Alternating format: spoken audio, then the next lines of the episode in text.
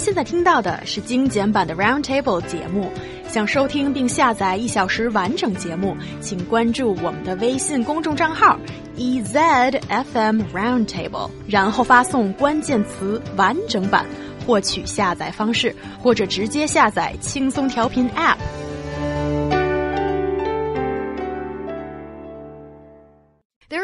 a change quietly taking place in the Chinese job market. That is, service jobs such as a maternity nurse, that's a yuesao, or a courier man, that is a kuaidiyuan, are being paid more than some office jobs. A recent market report found the top 10 best paid jobs in the service sector in China. What are they, guys? Ooh, well, I'd love to tell you. First, a most sensual job, if you ask me. Massage therapy uh, is definitely one of them. Also, fitness trainer, if you want to get buff. Uh, maternity nurse, uh, no surprise there, given that people are having more kids now. Uh, automobile mechanic, cosmetician. I'm a little surprised about that one. Uh, courier, aircon installer, food delivery man, and cook. So basically, in the And first driver. and driver, yeah, and driver. Thank you. Uh, in the first tier cities like Beijing, Shanghai, Guangzhou, and Shenzhen, a massage therapist can make as much as seventeen thousand yuan per month. That's pretty good. Uh, that's really good. And a fitness trainer uh, can make in these first tier cities fifteen thousand yuan uh, per month, ranking the number two of these service jobs. Uh, food delivery men, they average about 6,800 yuan, uh, but sometimes can make as much as 7,000 yuan. Um, basically, guys, you, you know, especially these couriers, uh, during holidays like uh, Double Eleven Festival, sometimes they can even make and exceed 10,000 yuan. So some of these jobs are paying pretty well. Yeah, I have to agree with that. Like 17,000 yuan per month and also 15,000 yuan per month. I think we should all switch jobs already. Anyone need a massage? I, I, I love massages, and Yeah, I have too. my own uh, massage therapist because it's weird to have someone you don't trust or you don't have the connection with to Yeah, like rub all I over your body kind of That thing. could, That's that could get weird. and also, uh, when that person gets you like really relaxed, you tend to spill a lot of secrets, like tell Ooh. what you normally don't tell other people. That's yeah, why do you have a massage therapist of your own? I wish I have, but I don't. no, you just don't want me to find that person, so I find out your dirty secret. I think Uh, okay, you can interpret it that way. I think I get what you're saying, Liu Yan, because you know you have the word massage, which is what you're getting, and therapist. You know, someone to talk to. So that's why maybe they're making that seventeen thousand yuan per month, is because they're not just relaxing you, but they're also trying to, you know, take some pressure off uh, maybe your day and whatnot as you're telling them about your events. But also, let's talk about you know uh, specific um some of these specific jobs you can get a better understanding. So, as I said, let's take uh, like the maternity nurse as an example. China's amendment to its 1978 single child family policy is now allowing couples to have more kids.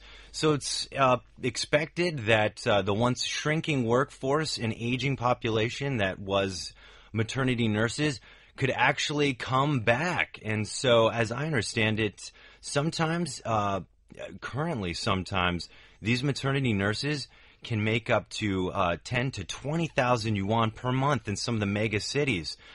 But you know what? I want to remind folks that these jobs, though, it's it's like quick and easy money. Sometimes we just look at the price, uh, you know, the, the the dollar sign here, and we're like, "Whoa, I need to do that."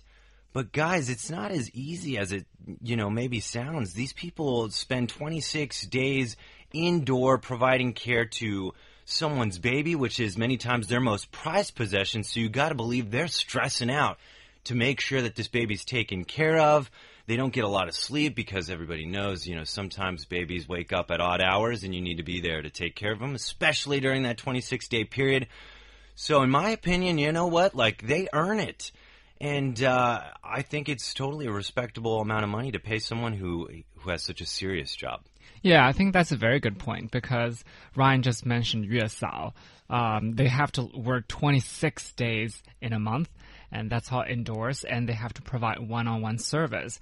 And not just taking care of the baby, to a large extent, they also have to take care of the baby's mother, especially emotional distress. So I guess that really does take a lot of work and also specific knowledge. So it's much more difficult than people normally think it would be, and also uh, much more than people would like to give them credit for. Yeah, and it sounds like increasingly what is uh, demanded of a um, maternity nurse mm -hmm. is it's a lot and now these new moms and they want the maternity nurse to bring professional knowledge almost mm -hmm. medical knowledge and know exactly how to uh, prepare the most nutritious meal for the mom and uh, what's the right way to massage the breasts so then you know the uh, well, the baby's food can be delivered in the mm-hmm. most adequate way. I can't think of a better way to say it. And there's a lot of uh, professional knowledge that's demanded out of these people. So I can understand that as the demand gets more differentiated, to, to some extent, and then um, these people need more training and experience to do the job better, so maybe they should be paid more. But also, what about the courier job, the delivery guy? I think these days, Chinese people. They're heroes. Yes, and you encounter them all the time. You either see them uh, riding their yes. scooter kind of yes. vehicles on the streets. Yes, I, I, know Ryan depends on these guys, maybe. Yeah. Uh, and also, uh, you not only spot them in the street, but often people order stuff online through your smartphone, blah, blah, blah then you see the guy at the door and they are your hero. So why are they paid a lot? Well, you know what? First of all, I want to go on a He Yang rant about this one because you know you what? Just when call it I'm, a Ryan rant. Okay. What does that have well, to do because, with me? You know, sometimes you, when you're passionate about something and you go off about it, I, I like to call it a He Yang rant because it's often what you do, and I love it. But here with these courier guys, when it's cold and I'm cuddled in my blankets in the fetal position, being like, "Oh God, I'm hungry," but I don't want to go outside to get food you know, maybe I use one of these apps and one of these heroes comes knocking on the door and opens, you know, I open the door and he's like, super nice. Always, uh, honestly, very, so many times my experience with these guys, they've been so nice. I don't know if, you know, it's, if it's part of the job or whatnot, but, uh, you know, I, I do really appreciate what these guys are doing. Um, and it makes sense that right now there's a lot of jobs being offered in this field and that they're making 6,800 to sometimes 7,000 yuan a month and sometimes even 10,000 during, uh, you know, uh, shopping festivals. But basically it's, it's, it's easy to imagine how well this kind of job field's developing and how it's hiring people because of how the e-commerce industry is developing so fast in, uh, in China and so many people are purchasing so much online, like these e-commerce festivals. It's easy to understand. But there is one thing I do want to say, and a kind of disclaimer to a lot of these jobs, though I would leave maternity nurses out of this. I would say, guys, you know, sure, sometimes the, the money sounds uh, really great. You start off kind of pretty good, maybe like an internship. You know, it's easy to be like, oh, I'd rather do that, you know, and pay my bills rather than do an internship and really struggle to live. But keep in mind, I think the wage plateaus really early. Like, there's not going to be a lot of wage growth that happens in this kind of job or many of these other kind of service sector jobs. I think job security, too, is something that I would worry about. You know, right now, uh, let's say for the maternity nurses, they're doing really well because more people are having kids because that amendment um, that happened that is allowing people to have more kids. But maybe, let's say in the future, something else happens and people decide, you know, maybe we don't want to have kids right now. That job industry could, you know, kind of plummet. So I do think uh, many times getting an education is always the safe bet, and I do want to make that disclaimer that though these jobs they sound so nice because the money you can earn very quickly, uh, long term maybe it's not always the right choice. I have to say that's very sound advice coming from Ryan because I agree 100% that arming yourself with knowledge is always the best way to prevent any kind of future problems. Mm. Because with these areas or these industries, uh, like he said, there uh, there is a big factor. Uh, for example, with the courier guys, when there's double 11, double 12, of course, the demand is very high because everybody is buying tons of stuff. And when the demand is high, of course, they are much needed. And of course, the pay tends to get higher. That's why you, you get to see the spikes like more than 10,000 yuan per month. But what if um, Double 11 or Double 12 has passed and people are no longer buying as much? Then, of course, the demand is not uh, as high and they could lose their jobs or if they still keep the job the money or the pay will not be as good so i guess it's not always a rosy picture if you just rely on this and also he hit a very good point when he said that um, there's not much growth uh, improvement because you know you don't uh, you don't require much change in these specific yeah. areas. So once, um, you, how do you get to the highest point? The highest demand. When there's less orders, like there's there's less pay. Period.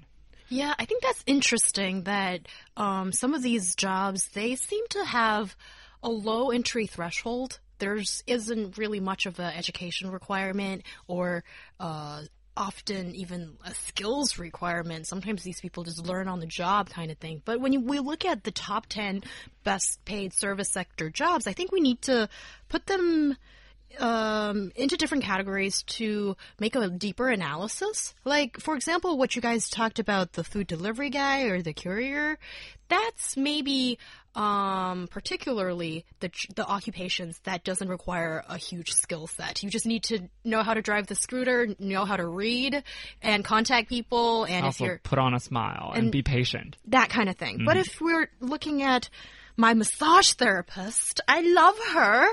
And also a fitness trainer. I haven't got one, but I hope to get one in the future when I earn more. And a maternity nurse. Ooh.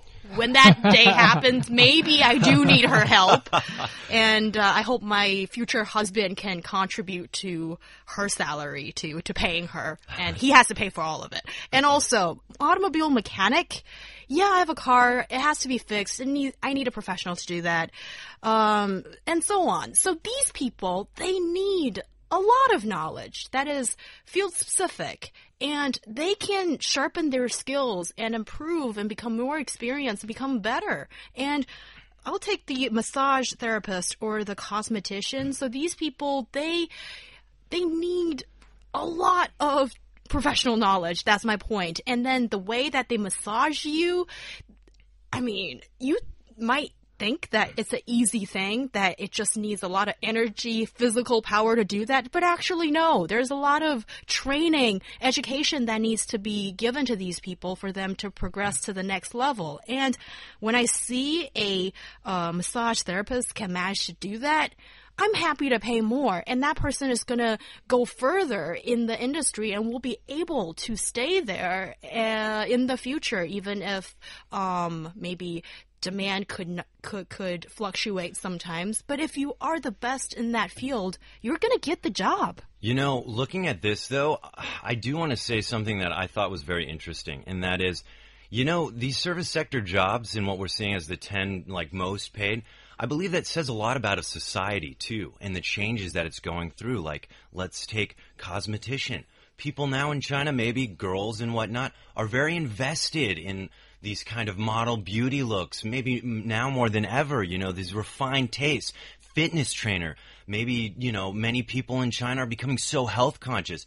I think too, we can look at this and see a lot of changes. Automobile mechanic now people are using cars so much uh, that you know the auto mechanic industry's doing really well. And something actually that's worth saying too is in a in a report on economic dro- uh, growth, the government statistics bureau announced that in January 16th, for the first time, services uh, accounted for more than half of the economy, climbing to 50.5 percent, which shows me too that not just looking at this, we can see the wants and needs and desires of people in China, but as well that, you know, it's becoming a country that I think is uh, less about producing and, and now becoming more about consuming. And so I think that's really interesting. Though these jobs do pay well, I think there's an uh, under the surface so many things that we can analyze and see and and and what it's revealing about society in China currently. Mm.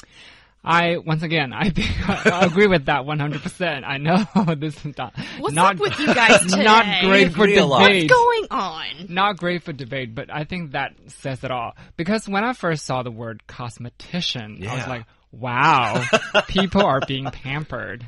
Yeah. Do you want to know more about how we're getting pampered? sure, later.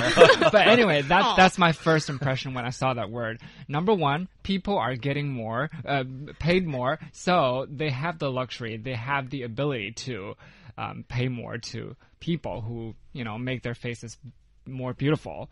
Um, if you are still worried about your daily life, like uh, what food to eat, that kind of thing, there's no way you can spend money on making yourself more beautiful. Therefore, uh, cosmeticians will not likely be a job career that can earn you a lot of money. So that's one thing. And the other thing is, I think um, what says a great deal about a whole society is um, how big the percentage of people are actually focusing on the quality of life rather than the necessities of life. And if you look at all these um, specific top 10 jobs, basically all of them are more about Well life said. quality, less than about life necessities. That's a really, really really, good good point, point. yeah. And also, don't you realize that these jobs only exist in the cities? Yeah. And it's all revolving around a city person's demands. And also, I feel that maybe single people have a lot to contribute to this kind of thing. Um, the single dogs. or the or, or, or the um, uh, single and fabulous Yes. tribe. Let's go with that. yes, yeah. Since there's more single people But that here also in the is, is something that you found under the surface is that maybe there's a lot of more single people now more than ever because of the cosmeticians. Maybe people are trying to look good for and catch the attention of that special someone. It's not just about oh, looking oh, good, I'm dude. sorry. You're so you guys are so unbelievably superficial. It's yeah, it's about making you feel better. Like when Oh. you have a facial and you get pampered, and maybe you don't you don't look you maybe look the same, not drastically different, but the experience just makes your soul get Yeah, a I massage get that. too. Oh, it feels so good. Self so yeah, empowerment. oh, oh, okay, that as well then. But you know something I do want to say again, uh, talking about this. Another thing that crossed my mind is that, and I've often thought about this too in the U.S. is because everybody's getting a college degree. Everybody's going and uh, you know wanting to become a doctor or this or something very specialized, and uh, I respect that. But it's like now we see tradesmen uh, becoming a thing of the past, and yet I feel like now if you're an electrician or a carpenter or a contractor in the U.S., specifically in the U.S., you can actually do pretty well because there's been such a influence on getting a higher education, and this this made me think that the service sector and how it's increasing, in a way, it helps us. But actually, in a way, I think it disenfranchises us too, in that we forget how to take care of ourselves on a basic level. Like, let's say a cosmetician. If this trend keeps continuing, maybe someday future generations of ladies will have no clue of how to do their own makeup. Like, let's take cars. Uh, I know my dad's generation, most everybody knew how to change their own oil. Now, with my generation, people will go to Jiffy Lube, which is like a quick fix for getting that changed out, and nobody, they think it's the most complicated procedure in the world. But actually, it's not. So we forget how to do these basic necessities that if, you know, the service sector suddenly just went away, we wouldn't know how to take care of ourselves to an extent anymore. That's so interesting. But that doesn't that uh, operate under the premise that people have the money? Because if you don't have the money, More you'll just have to do it yourself. Otherwise, how do you survive? And Liu Or check Yan the hit it perfectly. There's more income that's being disposable, but also there's people that just don't want to do it for themselves anymore. It's I wouldn't say laziness, but I don't know what I would say. Someone it's just nice to have sometimes someone else make dinner instead of you making dinner every night. But if you eventually just have someone else make dinner for you every night, you're going to forget how to cook. Oh my goodness. yeah. Okay. Suddenly, I'm just So in stunned. sync. yeah. if that happens, that's going to be kind of scary. I can't cook, by the way. if a man can cook, oh, you know how attractive that looks, Ah. or change the I'll- oil, I'll work whatever on that it. means. You know, that is so cool if a guy can do that for me. you hear that, guys?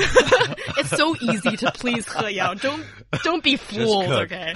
Yeah. So it's really interesting. You bring up uh, education, Ryan, because we're kind of seeing a similar kind of pattern here in China that universities are enrolling more and more students, and we're seeing more people getting college degrees, but we're not seeing maybe as uh, proportional an increase in college job college qualification jobs. It seems like it's these service sector jobs that's um, there's more of these jobs that need people, but all, not always getting the best candidate to to take up that job offer either. So, do you think that the, that traditional stigma towards people who work um, using their hands, kind of like manual labor, even in the dirty jobs. Yes, yeah. even in the service sector. Do you think that stigma would go away a bit? Because we see that these people are getting paid, they are getting paid more than a lot of the traditionally seen as uh, white collar jobs.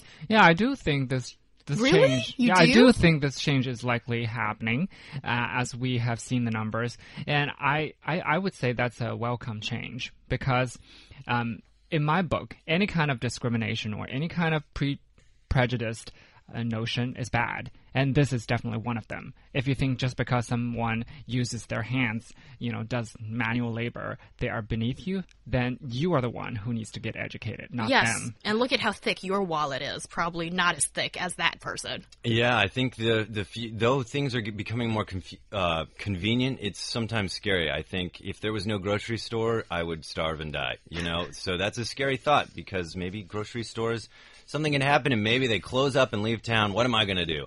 I'll have to go with them. So. Um, to an extent, I love that you know people are doing stuff and having jobs, and in this industry is creating jobs. But at the same time, I'm worried we're forgetting the fundamentals of how to take care of ourselves. Yes, and also with all this change going on, maybe it's going to make people rethink about whether you want college education or skilled labor kind of education. Absolutely. Vocational education could be quite useful in the future.